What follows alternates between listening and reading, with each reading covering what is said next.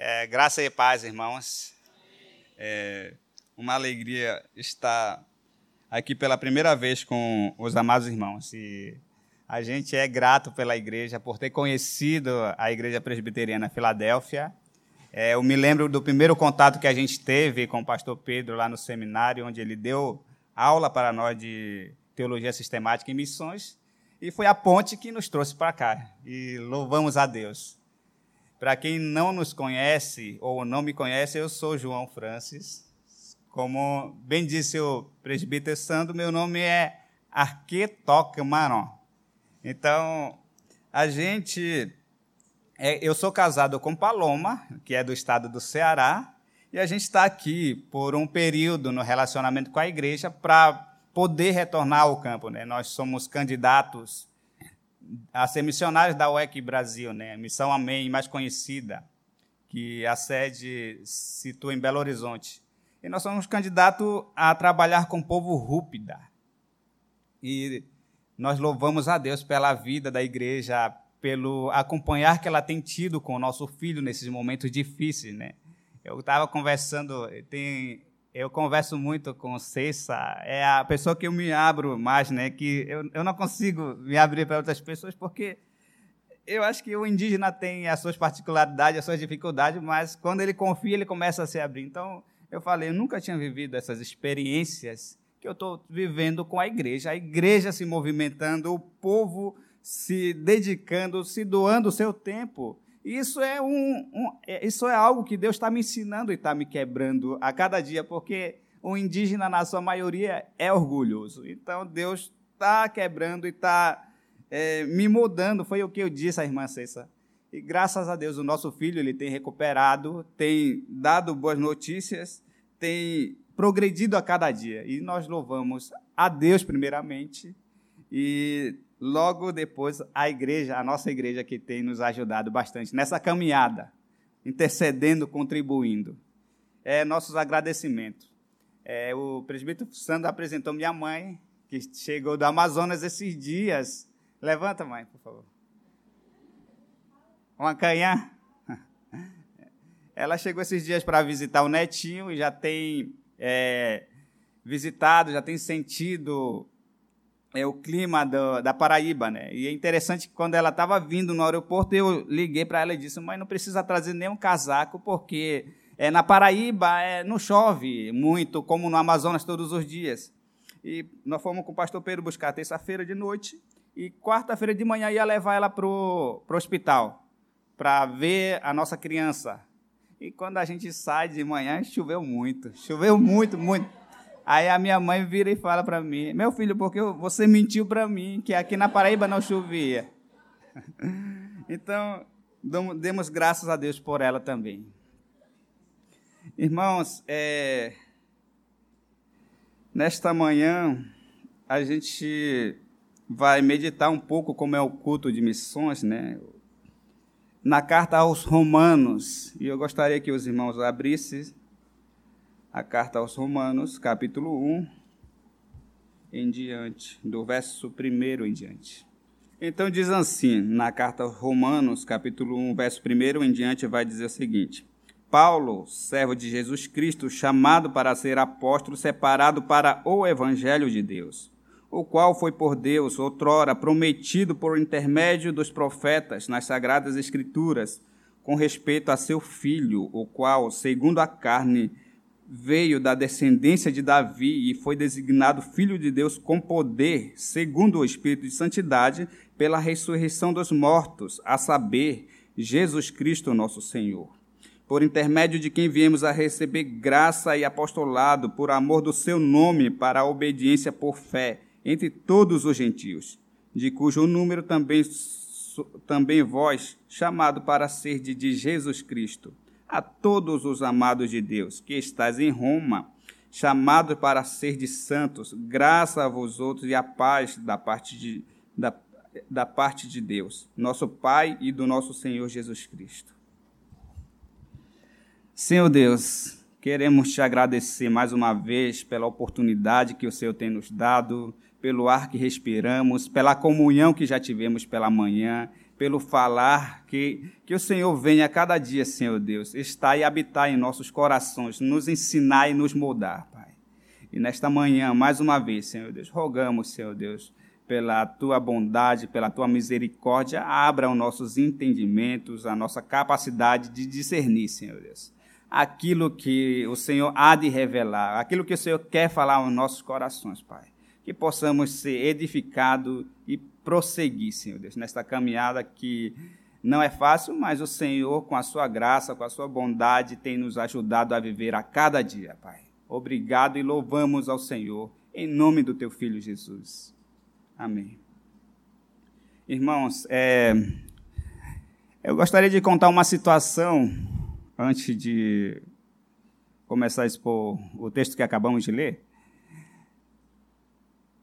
É, uma vez, isso é um tempo atrás, eu estava na aldeia e a função de uma criança pequena na aldeia é ir ajudar a mãe na roça.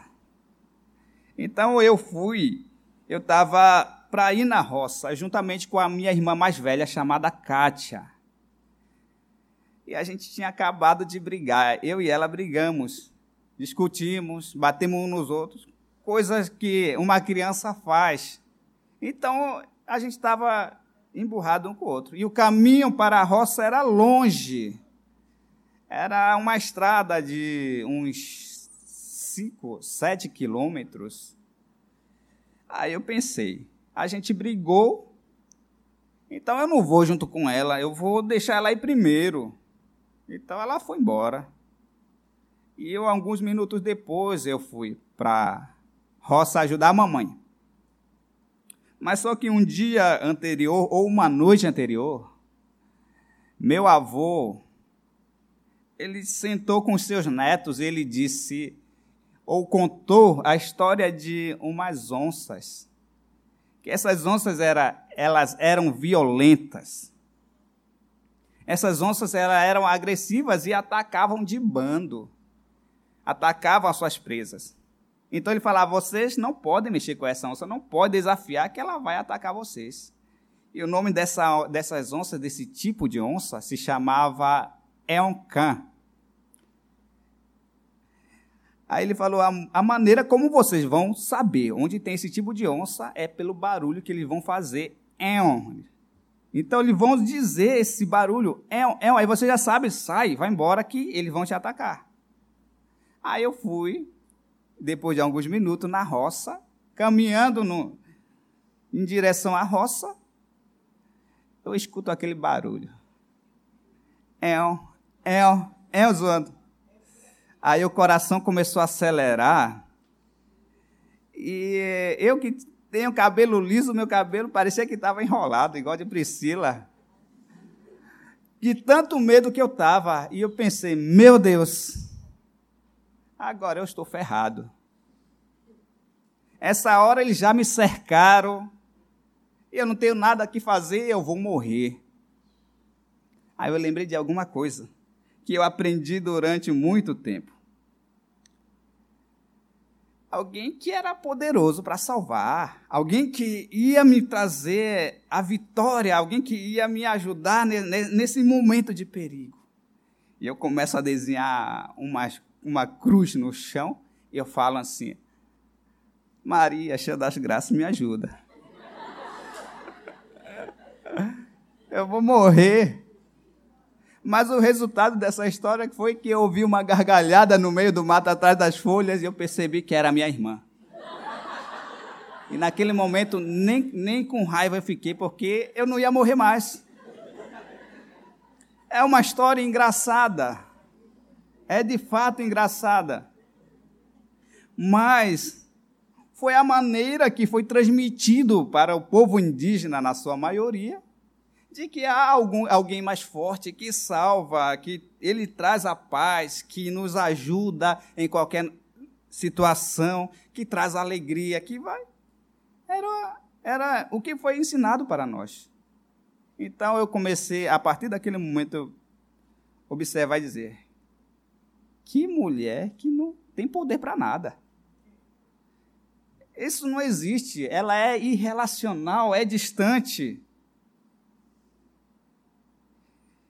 E eu fiquei sem esperança naquele momento sobre alguém ser mais forte para me ajudar, para me dar é, essa força que eu precisava. É interessante que na escola bíblica ou na pregação de domingo passado, nosso irmão Leonardo ele falou sobre a paganização que várias vezes tentaram entrar na igreja. E eu comecei a refletir, então, desde o primeiro século, começaram a aparecer distorções falsas da apresentação dessa mensagem.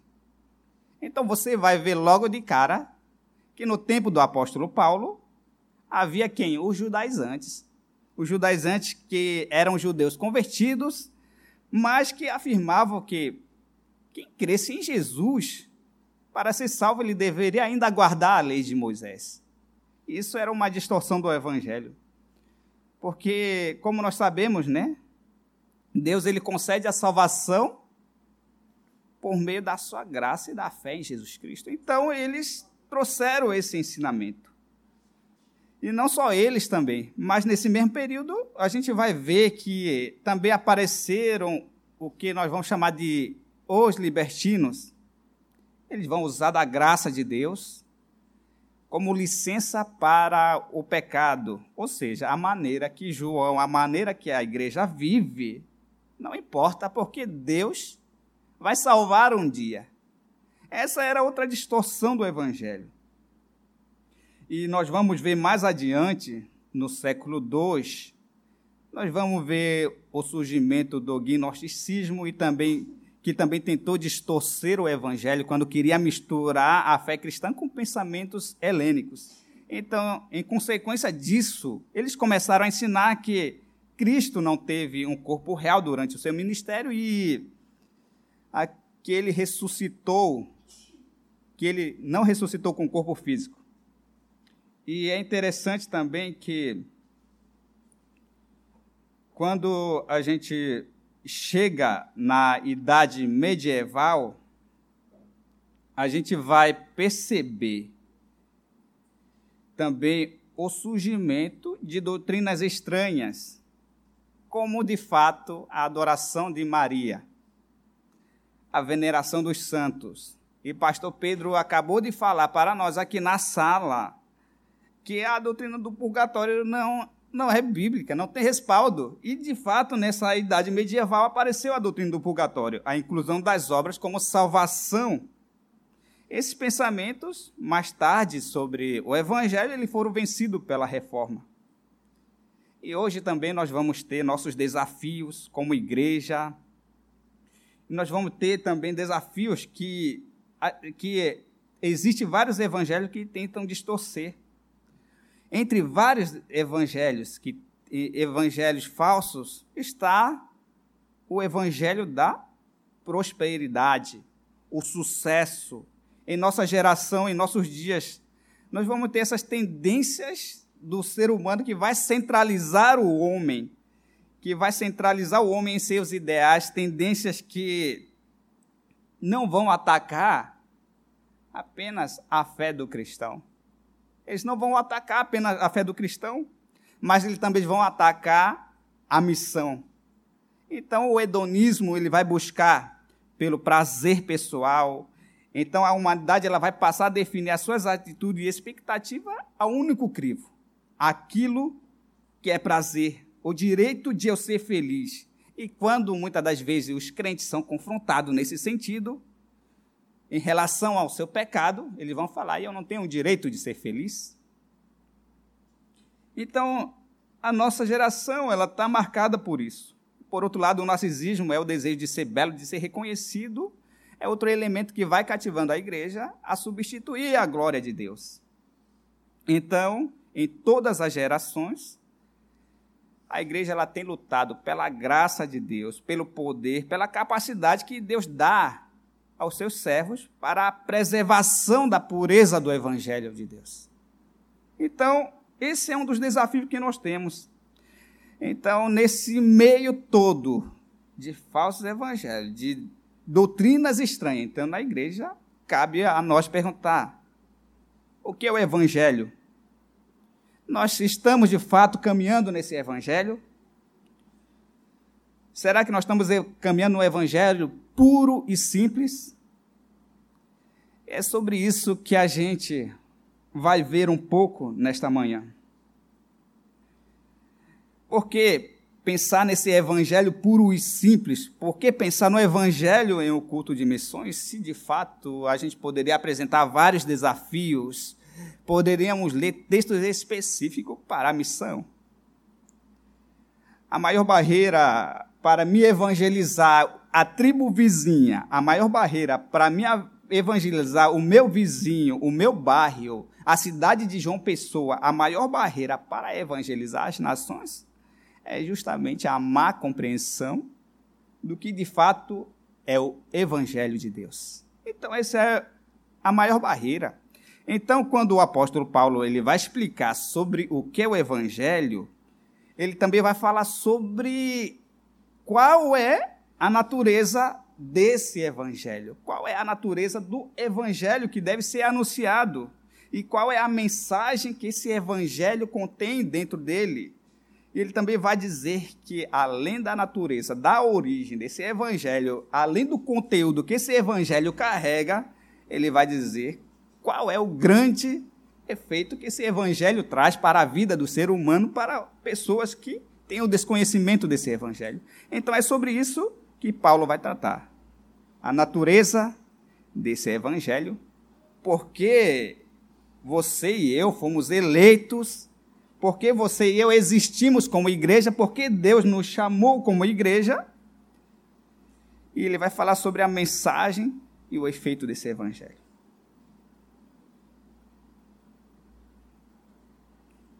Paulo ele vai escrever esta carta à igreja de Roma. E ele não conhecia essa igreja de Roma pessoalmente, mas ele vai escrever esses capítulos todos. Ele vai escrever os 16 capítulos para a igreja de Roma não só para ela, ele vai escrever inspirado pelo Espírito Santo para nós também, para nós de, da igreja de hoje. Então, quando ele vai escrever esses primeiros capítulos, do início ao fim, ele vai seguir duas linhas que são os pensamentos bíblicos e que são fundamentais para nós cristãos, para nós compreendermos. Então, primeiro ele vai dizer por que, que eu e você existimos. Qual foi o objetivo de eu e você sermos eleitos pela graça de Deus? Qual foi o objetivo dele chamar a igreja para si? Então ele vai dizer que a primeira missão, ou a, o que a igreja tem que fazer, não é alcançar o povo distante, ou a tribo rúpida, ou a tribo do, do povo do João, ou os países que estão sendo perseguidos. A primeira missão da igreja é apenas uma: é glorificar, é adorar, é louvar esse Deus. Essa é a primeira missão da igreja. Então, a finalidade que a igreja tem é glorificar esse Deus. E, em seguida, se a finalidade, se nós formos chamados para glorificar a Deus, logo então, Deus quer ser conhecido em todas as nações. Então, se Deus quer ser conhecido em todas as nações, nós temos outra prioridade que vai ser levar esse evangelho a outros povos, ao nosso bairro, mas também para outras nações. E no capítulo 15 de Romanos, no verso 20, ele diz o seguinte: Esforçando-me deste modo, por pregar o evangelho não onde Cristo já fora anunciado, para não edificar sobre fundamentos alheios. Então ele vai dizer o seguinte: que além desse evangelho que a gente, além de glorificar a Deus, além dessa prioridade que nós temos de anunciar esse evangelho de Deus, nós vamos ter mais uma que é a prioridade das prioridades, das prioridades, que é anunciar a Cristo onde ele ainda não foi conhecido. Então, aqui pensando no contexto brasileiro, pensando na nossa região, no nosso povo, na nossa nação brasileira, a gente sempre escuta em culto de missões, em congressos missionários, o nosso irmão em Cristo Jesus, o missionário Ronaldo Lidório, citando os oito segmentos menos evangelizados. E é um dos trabalhos, é um dos focos que a Comissão de Evangelismo e Missões vai tratar nos momentos missionários. Então, ele vai dizer que, a nível de Brasil, existe oito segmentos menos evangelizados em nosso país, que são a prioridade das prioridades. E o primeiro segmento, ele vai destacar que são os indígenas. Aqui eu fiz algumas anotações recentes do que ele destaca. Ele vai dizer que são 117 etnias sem a presença missionária, sem o conhecimento do evangelho. E essas etnias, eles estão concentradas mais no norte e no nordeste. Recentemente, a Missão Juvep está trabalhando com povos indígenas do Nordeste, começando um novo trabalho. Então, em, então em, no Nordeste, nós vamos ter 58 etnias, da qual 29 ainda não têm a presença e o acesso ao Evangelho de Deus. É, a gente fez umas pesquisas com o missionário Ricardo Poquivic, não foi de internet, não foi de, de puxar dados da internet, foi visitando aldeia por aldeia inclusive no Ceará, na terra da minha esposa. E a gente percebeu que há uma fome de Deus, há uma falta de evangelho. Então, esse é o primeiro segmento, os indígenas. E ele vai destacar que o segundo segmento são os ribeirinhos.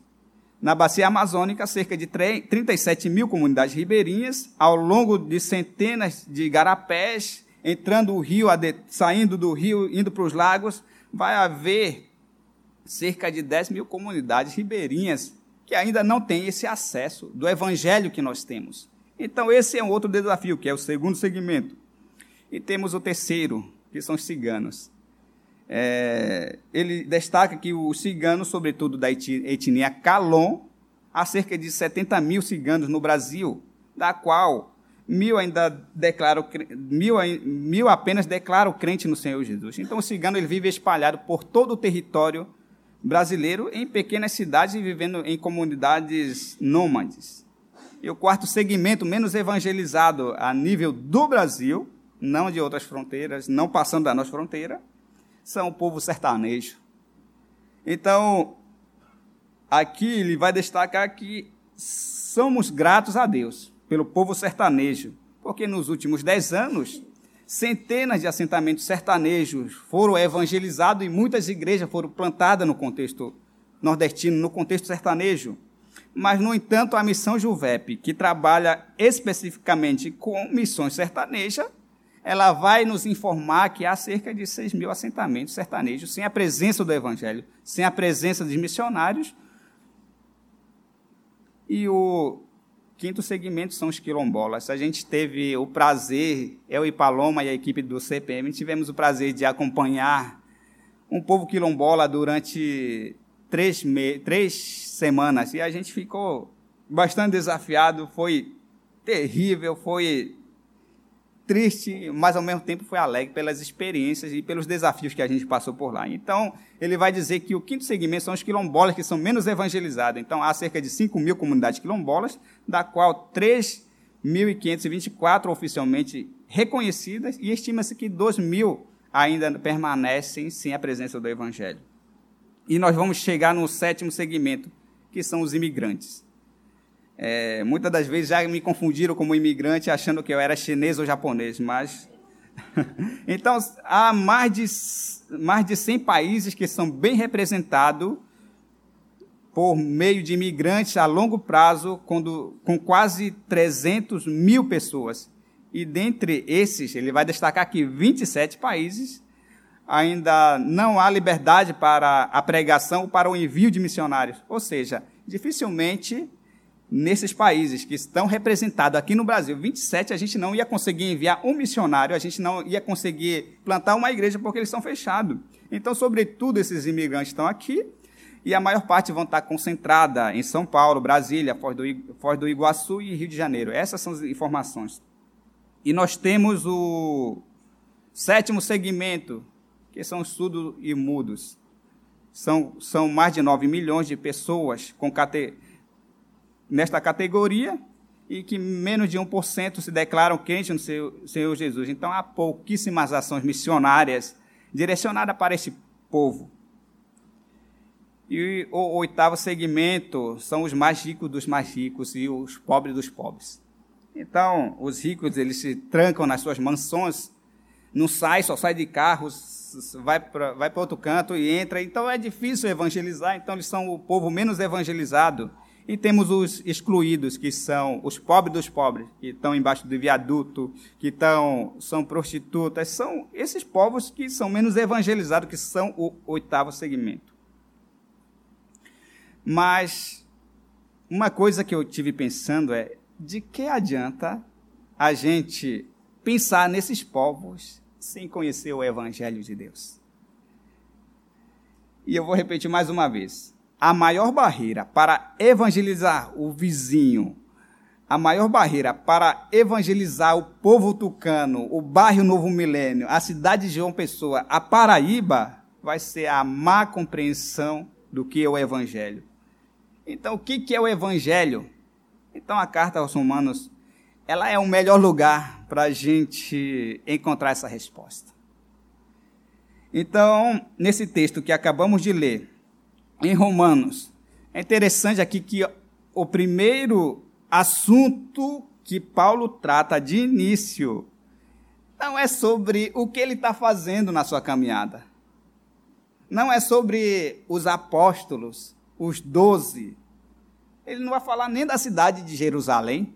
O primeiro assunto que ele vai falar é sobre o Evangelho. O Evangelho de quem? O Evangelho de Deus. Então, para a gente levar esse Evangelho, a gente precisa entender o Evangelho para nós sermos usados de acordo com a vontade do coração e do dono do Evangelho. Então nós precisamos compreender o que é evangelho. Então, no verso 1, Paulo diz: Paulo, servo de Jesus Cristo, chamado para ser apóstolo e separado para o evangelho de Deus. Então ele diz assim: Eu sou Paulo. E eu sou de Jesus, eu sou servo de Jesus, eu sou chamado para ser apóstolo, eu sou separado para o Evangelho de Deus. Então, logo de início, nesse primeiro versículo bíblico, a gente vai encontrar três informações importantes na vida do cristão. Três informações que são essenciais para nós. Ele vai dizer que ele vai dizer a sua identidade primeiro, ele vai dizer ele, que ele é servo de Cristo. E depois, logo em seguida, ele vai dizer: Eu sou chamado para ser apóstolo, para ser o anunciador. E depois ele vai dizer: para, Eu sou anunciador de quê? Ele vai dizer: qual é a mensagem? Ele vai dizer o Evangelho de Deus. Eu sou chamado para isso. Eu sou servo primeiro, antes de tudo. Então, na identidade, na identidade dele, ele diz que é Paulo, mas o que vai definir a vida dele, a vida como apóstolo, a vida como, como pessoa de Deus, o que vai definir a sua identidade é que ele vai ter um profundo relacionamento. Com quem? Com Jesus. Eu tenho um profundo relacionamento com Jesus. Então, o que então, onde Paulo ele diz que é servo de Jesus e Jesus é o seu Senhor, então ele diz: vocês vão querer saber quem eu sou. Eu estou escrevendo carta para vocês, mas vocês vão querer saber quem eu sou. Eu sou Paulo e Jesus é o meu mestre. E eu estava vendo que é interessante que nesse contexto, né, é, servo ele tem o mesmo significado que escravo. E o uso dessa palavra apontava para a grande devoção e submissão e dedicação de Paulo que ele tinha a Jesus Cristo. Então ele diz: Eu sou escravo de Jesus. E os seus leitores, naquela época, eles eram capazes de entender perfeitamente sobre isso. Augusto Nicodemos ele vai dizer em seu livro O Poder do Evangelho para a Salvação que havia cerca de 100 milhões de escravos no Império Romano e eles carregavam no seu pescoço uma argola, uma argola pesada de ferro que estava escrito o nome do seu Senhor. Então eles carregavam isso, então eles entendiam perfeitamente. Então nenhum cidadão romano iria querer se apresentar como servo ou escravo, porque eles eram dominadores do mundo. Então eles não iam querer se apresentar, mas Paulo, porém, ele se apresenta como escravo de Cristo e Jesus como seu Senhor, a quem onde o escravo ele se submete E ele diz que não é só isso. Eu também fui chamado para um ministério.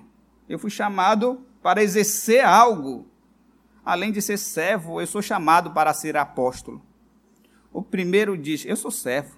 Eu sou, eu sou. Ele vai expressar sua humildade, a sua insignificância, sem o direito próprio, alguém que foi comprado para pertencer a Jesus. E agora ele vai dizer: Eu sou chamado para ser apóstolo, eu fui comprado e pertenço a Jesus. Agora ele diz com um senso de privilégio que foi o oficial designado por ter sido chamado, e esse é o privilégio de ter sido chamado por Jesus Cristo. Então eu tenho esse privilégio de ser chamado por Deus. Então Paulo ele vai deixar bem claro aqui para nós que o que vai definir a sua identidade não vai ser a sua função de apóstolo, não vai ser o seu ministério, não vai ser o seu status. O que vai definir a vida dele, a sua identidade, é o relacionamento com Deus, com Jesus. Ele diz que é servo, e por ser servo, ele é chamado por o seu apostolado. Ele diz: Eu sou separado para o Evangelho de Deus. Esta é a minha mensagem, o Evangelho de Deus. Então, esses seis versículos que a gente leu, desde o primeiro até o final, esses seis versículos que a gente leu, ele vai tratar sobre a teologia bíblica paulina, que ele vai falar sobre o evangelho. Ele disse: esse evangelho, ele tem dono. Esse evangelho, ele possui uma procedência e essa procedência não é minha, que sou apóstolo. Essa procedência não é da igreja ou do pastor ou do missionário. O evangelho é o evangelho de Deus, então, portanto, a natureza desse evangelho é o próprio Deus. Então este evangelho ele vem de Deus e pertence a Deus, e este evangelho é a manifestação de Deus. Este evangelho aponta para a glória de Deus. E no verso 16 desse mesmo capítulo 1, ele vai dizer: "O evangelho é o poder de Deus, é a manifestação de Deus. É a transformação causada pelo próprio Deus." Então é interessante que na teologia paulina o evangelho ele não vai ser a mensagem da igreja para a salvação do mundo, mas a mensagem de Deus para a salvação da igreja. Esse é o evangelho de Deus. Esse é o evangelho do poder de Deus. Então, na pregação do evangelho, o missionário, o pastor, os vocacionados, eles vão depender de Deus. Então, quando nós vamos conhecer o Evangelho, quando nós vamos viver o Evangelho, quando nós vamos anunciar o Evangelho, a gente não está anunciando algo que veio do ser humano, a gente não está anunciando algo que veio das pessoas intelectuais, das pessoas que entendem. Nós estamos anunciando algo que pertence a Deus. Esse é o Evangelho que pertence a Deus. Então, isso significa que os oito segmentos menos evangelizados, as nações, elas vão ser alcançadas, mas não pelo poder ou pela capacidade do ser humano, mas pelo poder de Deus. Elas vão ser alcançadas. Então, talvez eu estava até brincando com Paloma, eu confio no evangelho do poder de Deus e sei que você vai ser alcançada. Eu estava brincando com ela hoje de manhã. Então, muitas das vezes, o seu marido, a sua esposa, o seu filho, sua filha, se assim Deus se agradar, ele vai ser alcançado mais pelo poder de Deus. Então, nós, muitas das vezes, então nós vamos, nós podemos organizar, nós podemos preparar sermões, nós podemos pregar, ter uma boa linguagem teológica, podemos enviar missionários, estudar missões, ter culto organizado, mas se Deus não manifestar o seu poder, vai acontecer alguma coisa? Nada vai acontecer. Então nós podemos sacrificar e trabalhar, mas nada vai acontecer. No entanto, quando o poder de Deus é manifestado, tudo pode acontecer, então não vai haver o coração de um indígena na tribo tão dura que Deus não vai quebrar. Não vai haver corações tão distante que Deus não possa alcançar e não vai haver tribos na cabeceira do rio, não vai haver tribos em lagos, em matos que Deus não vai alcançar, porque O evangelho é o poder de Deus e Deus há de se manifestar a quem ele quiser.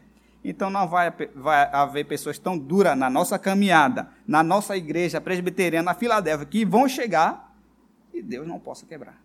Não vai haver pessoas no novo milênio, coração tão dura, que Deus não possa manifestar o seu poder na igreja, na, na congregação, que eles não possam ser atraídos pelo Evangelho. Porque com Deus, essas coisas todas podem acontecer. Então, como cristão, como missionários, como anunciadores da palavra de Deus, a nossa missão é descansar no Senhor Jesus, pensar que com Deus tudo pode acontecer, porque a origem do Evangelho é o próprio Deus.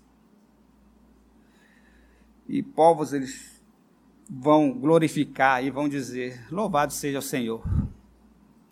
A origem do Evangelho é o próprio Deus. Então, se a origem do Evangelho é Deus, se a primeira missão, o primeiro desafio primário da igreja é glorificar a Deus, e essa origem é Deus, desse próprio Evangelho, então o que seria o conteúdo desse evangelho. E no verso 2 a 4, Paulo vai dizer: O qual foi prometido por Deus, o qual foi prometido por Deus, outrora, prometido por intermédio de seus profetas nas sagradas escrituras. Verso 3, com respeito a seu filho, o qual, segundo a carne, veio da descendência de Davi. Verso 4, e foi designado filho de Deus com poder, segundo o Espírito de Santidade, pela ressurreição dos mortos, a saber, Jesus Cristo, nosso Senhor. Paulo ele vai falar aqui, o qual foi prometido por intermédio de seus profetas nas Sagradas Escrituras. Então aqui Paulo vai falar de uma expectativa, de alguma coisa que vai chegar.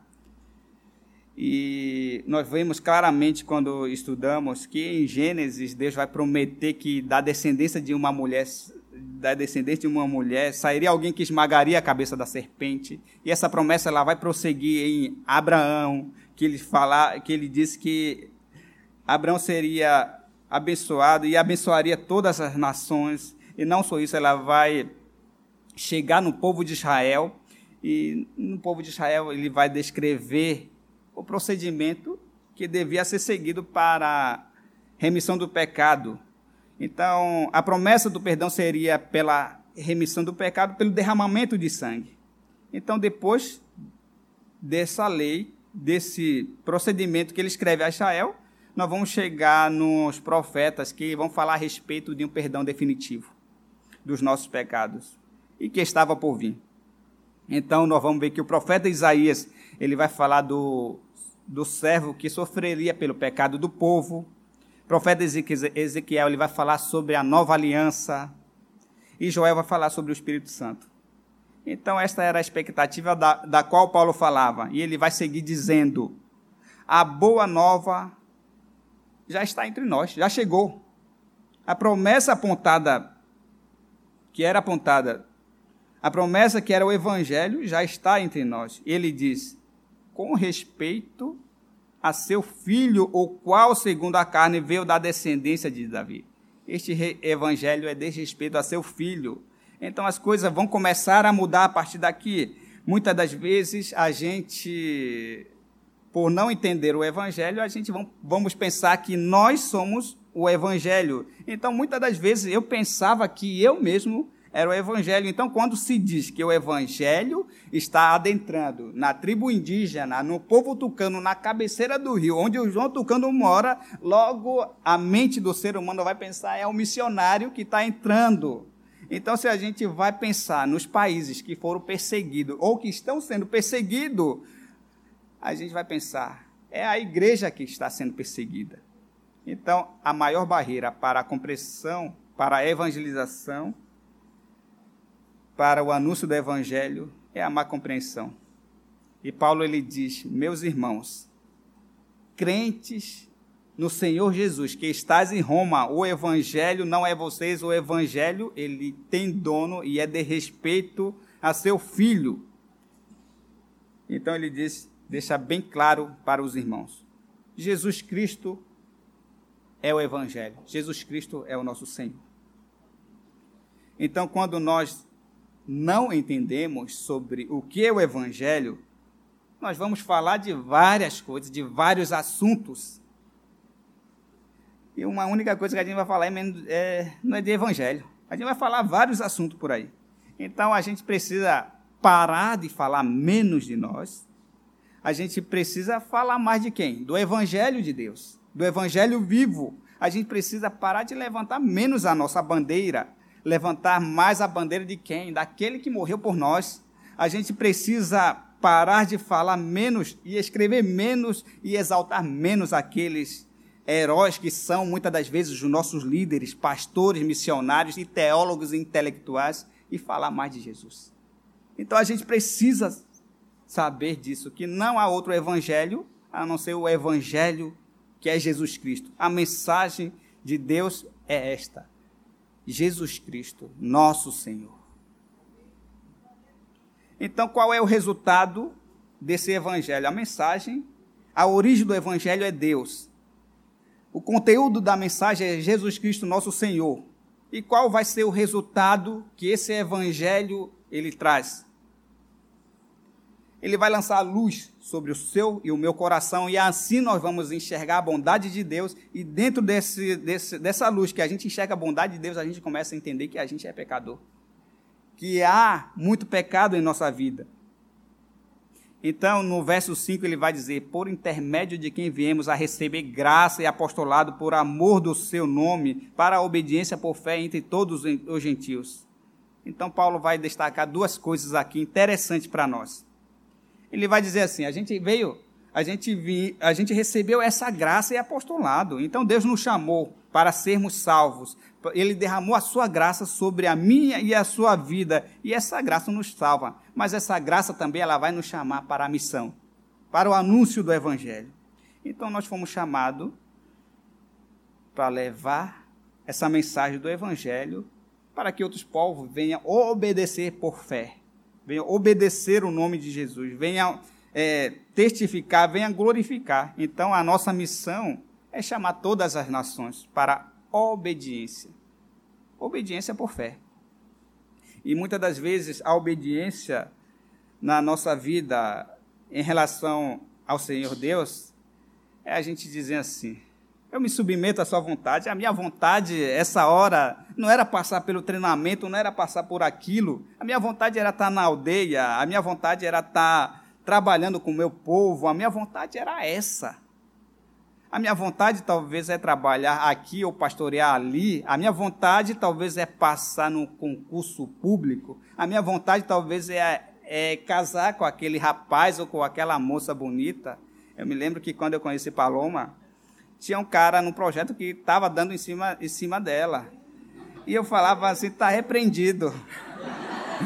Então, muitas das vezes a nossa vontade é, é essa, mas por amor, mas pela vontade de Deus, a gente submete a nossa vontade à vontade do Senhor. Então é interessante que quando a gente estava tá estudando no CPM, a gente nós, missionários transculturais, a gente gosta de um autor que é, escreveu vários livros, Cosmovisão, Contextualização. Então, a gente sempre gostou de ler um missionário que foi pastor, chamado Paul Hibbert. Então, o livro dele, se você puder comprar, é fantástico. Entender as culturas e como o evangelho transforma a vida de um ser humano. Então ele vai dizer que o, é, é, o evangelho ele vai converter o ser humano em três dimensões. Primeiro, as convicções. Segundo, o comportamento. E terceiro, a cosmovisão. O evangelho ele tem essas três funções. E Hibbert ele vai dizer o seguinte: se o evangelho converte apenas o comportamento, logo nós vamos ter uma igreja que, que fala, fala, mas não vive. E se o evangelho converte apenas as convicções e não o comportamento, nós vamos ter uma igreja nominal. Ele vai dizer o seguinte também: se o evangelho converte o comportamento, se o evangelho converte as convicções e não converte a cosmovisão, logo nós vamos ter uma igreja que não conseguem enxergar o mundo ao seu redor, e nós teremos pessoas que dizem viver o Evangelho, mas só nos dias de domingo e não de segunda a segunda. Então ele diz que o Evangelho ele transforma a pessoa em três dimensões: as convicções, o comportamento e a cosmovisão. Onde eu vou para o meu trabalho, eu sei que eu sou cristão, crente no Senhor Jesus. Onde eu vou para qualquer canto com minha identidade de quem eu sou no Senhor Jesus. Então, um exemplo claro de transformação do Evangelho, do efeito do Evangelho sobre comportamentos e convicções, é a minha mãe, a minha velhinha que está sentada aí. O missionário obreiro, vocacionado, quando ele vai conviver com a comunidade indígena, ele vai perceber que eles são como qualquer cultura do mundo. E a cultura tucana ela tem, ela tem suas belezas, são assim coisa de se admirar, o encanto, mas também por outro lado eles são é, cheios de facetas, de imperfeições do pecado. Então exemplos claros que a gente vai encontrar numa cultura tucano, no meu povo, é a forma como eles vão tratar o idoso. Eles tratam com respeito, com carinho, esse é o ponto positivo. Então, eles vão valorizar também a vida comunitária, eles vão. Não há existência de órfãos ou crianças sem pai, porque quando o pai e a mãe morrem numa aldeia, é obrigação da comunidade tomar a responsabilidade de cuidar daquela criança, então não vai haver. Então, esses são o lado positivo. Ele tem esse, esse desejo de compartilhar tudo que foi adquirido, ele compartilha com o povo todo o alimento, a caça, a sua pesca, o fruto colhido para que ninguém falte. Então, esse é um lado positivo. Mas também, por outro lado, nós vamos ter as nossas imperfeições, onde podemos olhar no orgulho cultural, no preconceito, no tratar da, dos indígenas de outra região, na realidade de dominação dos povos, no preconceito das próprias etnias. Como, por exemplo, nós temos o povo Rúpida, os macus que eles chamam, os Yanomami, que são povos, ao olhar de um tucano, são inferiores. São povos atrasados, são povo que não serve. Então, um indígena tucano, ele nunca vai querer ser como um indígena rúpida, o Yanomami. Ele nunca vai querer ser. É uma vergonha aquele povo para ele. E ele diz que é um desrespeito para quem se conversa com o povo Rúpida. É um desrespeito para quem conversa com o povo Yanomami.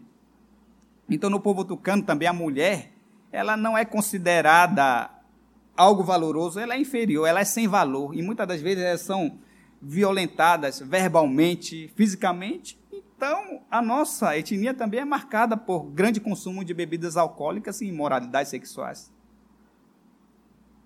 Quando o expositor do evangelho ele chega nas aldeias indígenas, ele vai perceber claramente que ele vai trabalhar não com homens selvagens ou puros, mas com homens que são portadores da imagem de Deus e que foram manchados pelo pecado. Ele vai ter esse desafio. Então, são esses desafios enormes na nossa sociedade indígena. E dentre vários desafios que nós temos, que acabei de citar, a gente vai ter um que é forte na região amazônica. Eu acredito que é em todo o povo indígena, que é o nascimento, a puberdade, o ingresso na vida adulta e o momento de sua morte na vida de um tucano e de a maioria dos povos indígenas são marcados por medo. Então, ao nascer, a criança ela precisa passar pela cerimônia, pelo benzimento, pelos rituais, para que a mãe e ela não seja é, atingida pelas doenças que o espírito pode trazer, causada pelos espíritos. Então a menina, ao ter a primeira menstruação, ela precisa ser benzida, ela precisa ser afastada da aldeia, ela não pode entrar no rio com medo do espírito da água, a cobra vir comer ela. Então, esses são um desafio que o povo indígena está preso. Então, a gente não pode caçar livremente porque até certo ponto há espírito. Onde tem muita caça, onde tem muito peixe, é o espírito que é dono. Então são esses desafios que o indígena, que é portador da imagem da semelhança de Deus, que foi manchado pelo pecado, carrega. Mas o que eu quero chegar aqui para nós é Qual é o efeito do evangelho nisso tudo?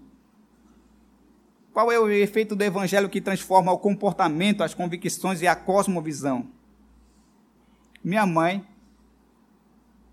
eu acho que eu fui o último, ou a minha irmã foi o último que foi passado pelo ritual do batismo. Ritual do batismo, não, ritual do benzimento, da cerimônia contra os espíritos. E pastor Paulo César, um missionário que trabalhou durante 12 anos na nossa aldeia, ele já estava trabalhando muito tempo, ele estava triste, porque 12 anos trabalhando e nada do povo se converter. E um belo dia estava tendo festa no outro lado, onde bebe caxiri, que é uma bebida muito forte, bebida indígena. então, estava tendo festa. Ele estava só, eu vou ficar só, que agora é o momento de festa deles, eles vão me deixar só aqui, todo mundo vai para a festa, onde vão brigar, onde vai ter imoralidade sexual e vai ter tudo mais. Então eu estou triste aqui. Senhor, o que, que eu estou fazendo aqui? O missionário perguntou. E naquela tarde, enquanto ele estava só, minha mãe apareceu lá. E, ela, e ele perguntou por que, que a senhora não foi.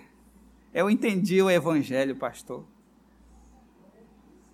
E minha mãe disse: Eu não tenho medo dos espíritos mais, porque eles não podem prejudicar o meu filho, porque eu aprendi e tenho certeza que o espírito da mata não é forte na minha vida, porque eu tenho Jesus. Eu entendi o evangelho o espírito da Marta agora não vai me perturbar, não vai me atormentar, porque eu entendi o Evangelho. Eu tenho outro testemunho que é do meu tio Edmilson, que agora é missionário da, da UEC Brasil, que está trabalhando, evangelizando. Então ele, ele disse assim para o pastor Paulo: é o seguinte, pastor, eu posso caçar livremente, eu posso pescar, não há nenhum espírito da mata, não há espírito do rio que possa vencer o evangelho do Deus vivo o evangelho entra na vida de alguns tucanos, como por exemplo eu, como por exemplo alguns indígenas tucanos que agora têm a consciência de que eu não sou melhor que outro povo, eu não sou melhor que o povo Yanomami, que o povo Macu, que o povo Rúpida. Agora nós somos iguais porque o Evangelho nos torna iguais e nós precisamos anunciar o Evangelho a esses povos. Então, esse é o efeito do Evangelho na vida de um ser humano. O evangelho é transformador. O evangelho ele tem a origem em Deus. A mensagem do evangelho é Jesus e o efeito do evangelho é a transformação das convicções, do comportamento e da cosmovisão de um ser humano. Esse é o evangelho de Deus. E quando nós no verso 5 ele vai dizer o seguinte: por intermédio de quem viemos a receber graça e apostolado por amor do seu nome para a obediência por fé entre todos os gentios. Nós fomos salvos e ao mesmo tempo nós fomos chamados para anunciar o evangelho de Deus. E nós temos esse desafio de chamar as pessoas à obediência por fé. E quando nós pensamos sobre evangelização, quando nós pensamos nesse assunto de expandir o evangelho, logo vem à nossa mente que é para as pessoas que não têm o conhecimento de Deus. Pregar o evangelho para quem não caminha com Cristo, mas a evangelização ela é para todos. Nós precisamos ser evangelizados à medida que nós precisamos conhecer mais a Deus, a Jesus. Então nós precisamos conhecer o evangelho na palavra de Deus, nós precisamos viver esse evangelho e em nossos dias e em terceiro lugar, nós precisamos proclamar esse evangelho aqui no bairro, mas também longe. Nós temos as prioridades da prioridade também.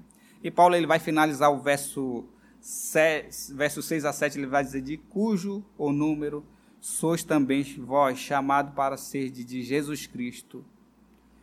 Verso 7 ele vai dizer: A todos os amados de Deus que estás em Roma, chamado para ser de santos, graça a vos outros, graça a vos outros e paz da parte de Deus, nosso Pai e do nosso Senhor Jesus Cristo.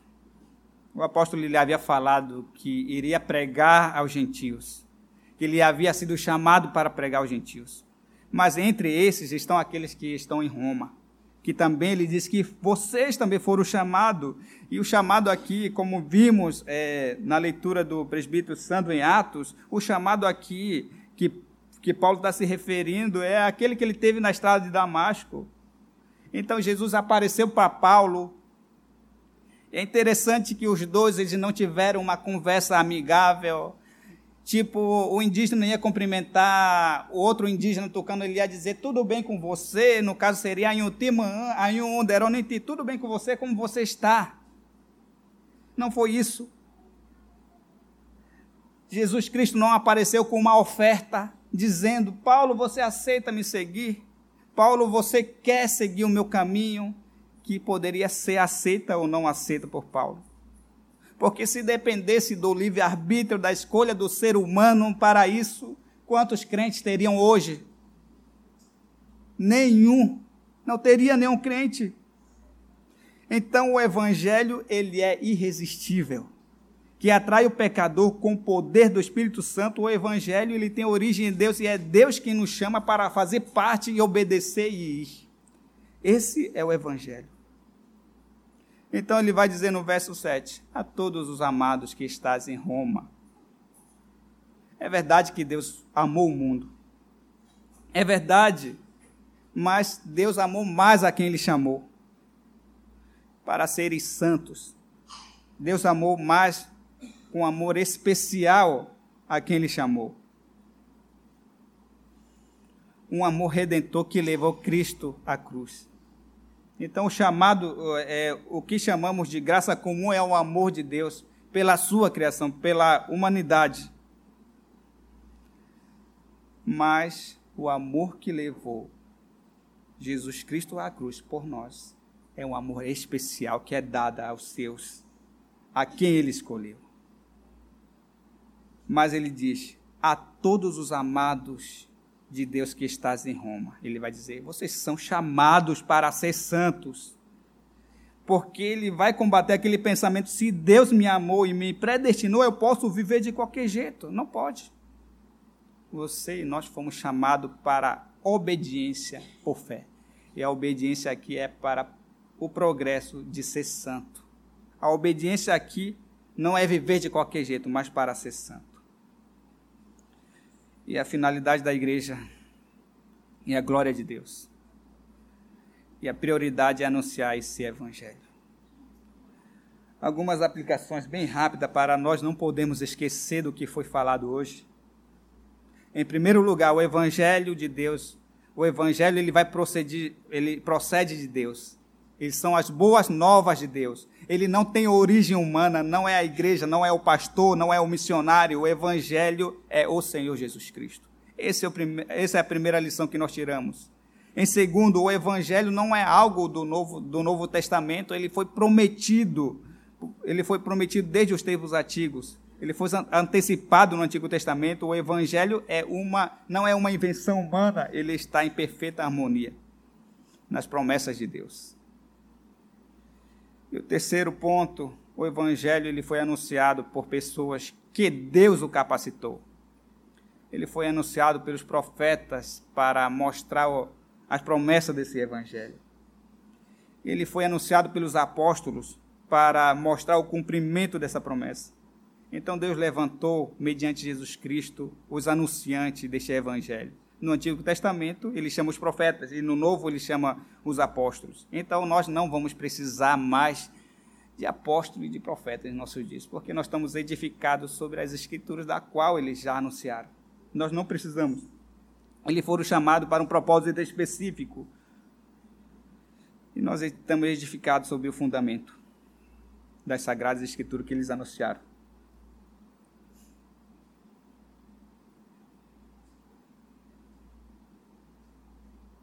E hoje em dia nós precisamos de pastores, presbíteros, mestres, missionários vocacionados, convertidos ao Evangelho, para anunciar esse Evangelho de Jesus. Nós precisamos ser usados como instrumento e ser sal da terra e luz do mundo. Nós precisamos ser servos para nós entendermos como de fato Paulo se identificou, é necessário que nós entendemos o que é ser servo.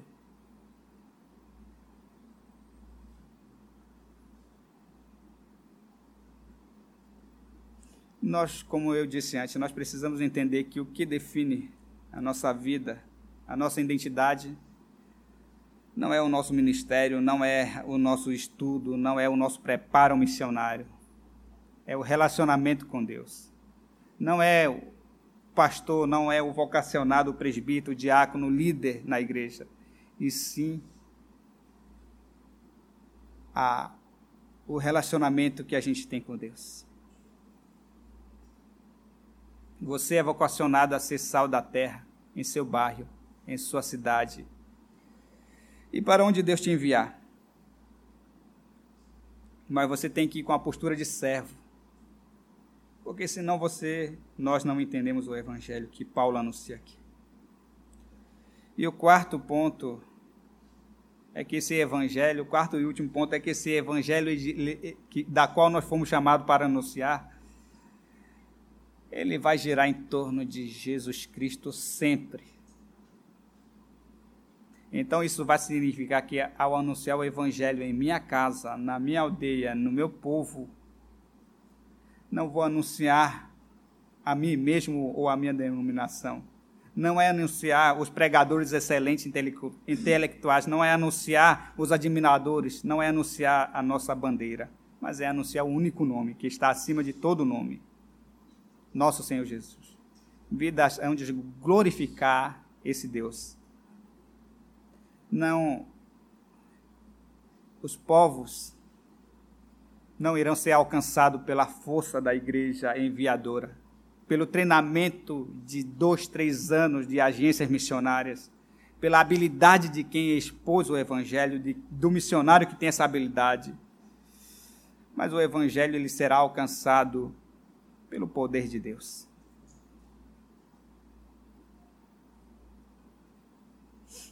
E eu termino dizendo que louvado seja Deus por tudo que Ele está fazendo na Amazônia, por tudo que Ele está fazendo nos campos onde não há o conhecimento do Evangelho, por tudo que Ele está fazendo na congregação do novo milênio na nossa igreja.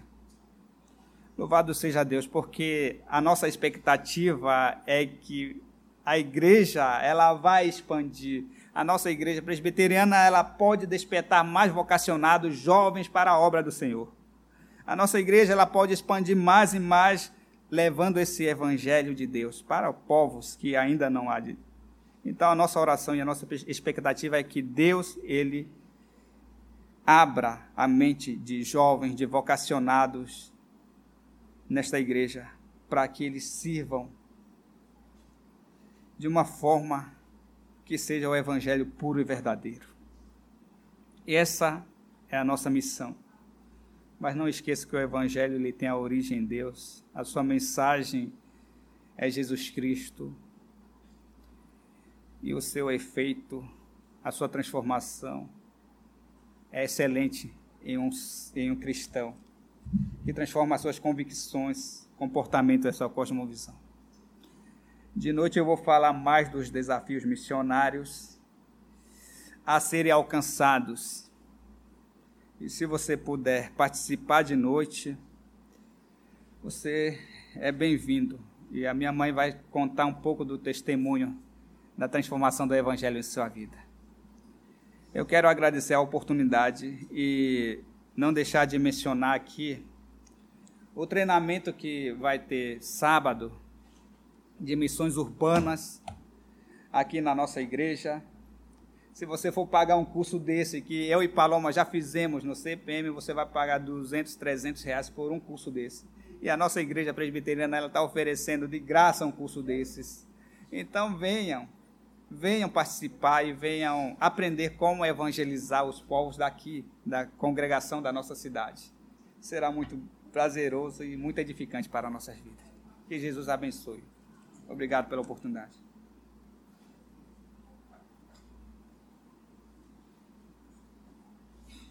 Obrigado, Deus abençoe.